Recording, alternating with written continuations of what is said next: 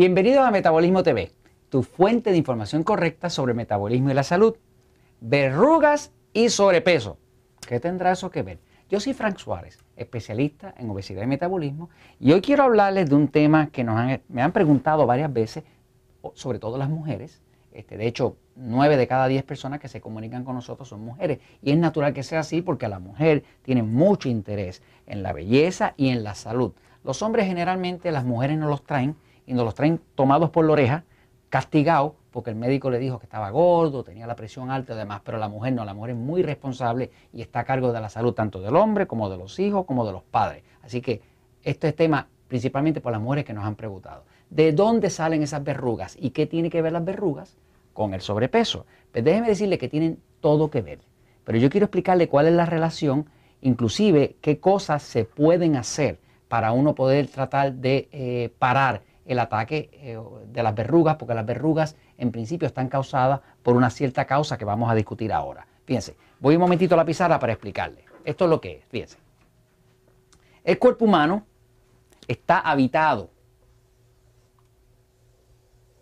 por muchos organismos. Aquí hay bacterias, virus, hongos y parásitos. Y hay variedad de ellos. Por ejemplo, bacterias hay sobre 500 bacterias distintas. Hay algunas que son buenas, que nos ayudan a inclusive a digerir, a sacar las vitaminas, los minerales y a proteger el intestino y la vagina, y otras que no son tan buenas, que llaman técnicamente patogénicas. Y patogénicas quiere decir que causan enfermedades. Eso es lo que quiere decir la palabra patogénica. Eh, hay eh, hongos en el cuerpo de distintos tipos, eh, sobre 150 de ellos. cándida, que es uno bien famoso, que nosotros lo tratamos porque hemos visto que no deja que una persona baje de peso o sea, cuando está eh, sobrepoblado de cándida, pues eh, hay varios de ellos y la mayoría son como inocuos. Inocuos quiere decir que no hacen nada. O sea, están ahí y se pueden detectar su variedad, pero no hacen nada este dañino al cuerpo. ¿no? Cándida no, porque cándida puede ser bastante invasivo. Si la persona come mucho dulce, mucho pan, mucha harina, entonces se riega y cuando se riega trae otros problemas. Ahora, hay virus. Los virus son ah, organismos eh, yo le diría que eternos.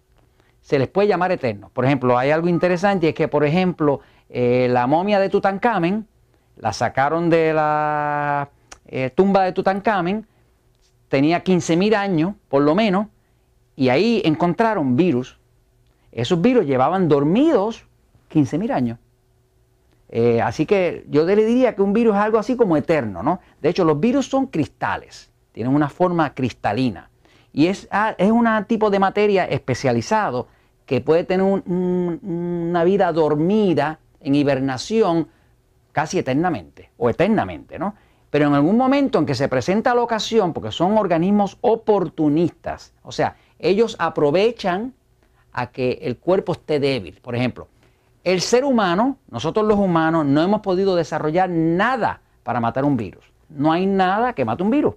Por eso es que el AIDS y otros... Eh, eh, Jorge, ¿cómo se llama el AIDS en español? El SIDA, ¿no? El SIDA.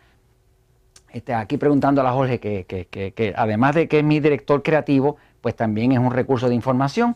Este, el VIH-Sida, correcto. Eh, la ciencia no ha podido dominar los virus.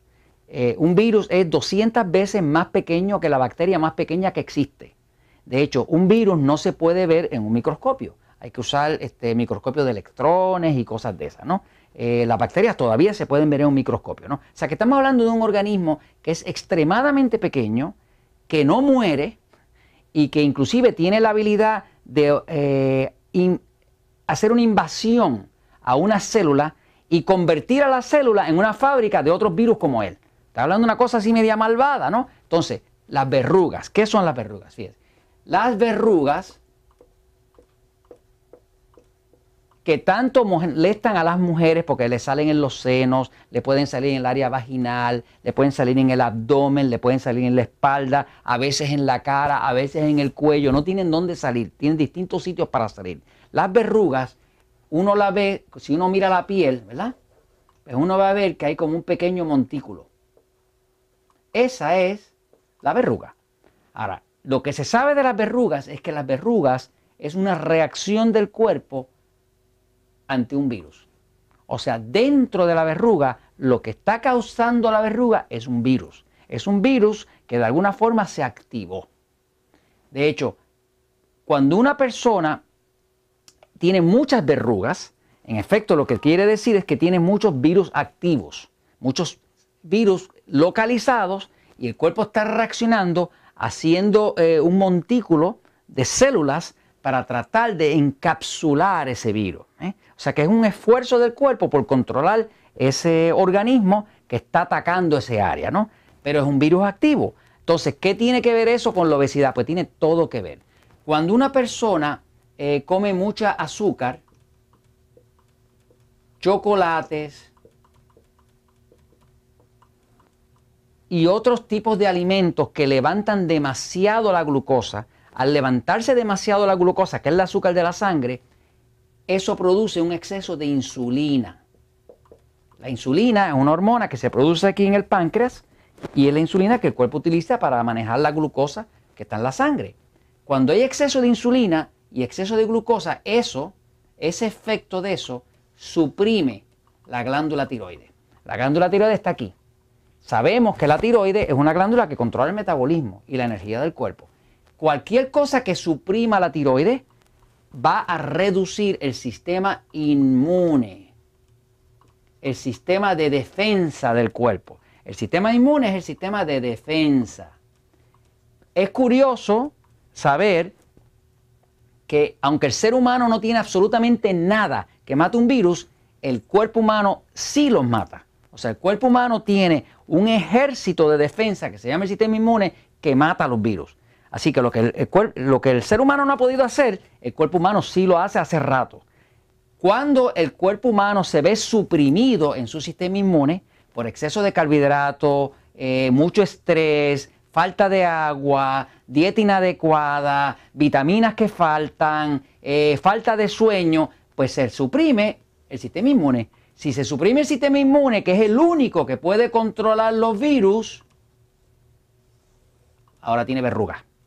Así que uno va a tener, mientras, mientras más verrugas tenga, es porque más virus tiene activo. Y si los tiene más activos, es porque el sistema inmune está suprimido. Es algo parecido así como el, como el cáncer. Una persona, todo el mundo anda con células cancerosas dentro del cuerpo, pero a todo el mundo no le revienta un cáncer. Cuando ya revienta es porque algo está suprimiendo el sistema inmune. Y esto se lo explico porque cuando usted quiere adelgazar, usted quiere también recobrar la salud y recobrar el sistema inmune y eso hace que se pare de crecer más verrugas y ahí está la relación entre las verrugas y el sobrepeso. ¿Y sabes qué? La verdad siempre triunfa.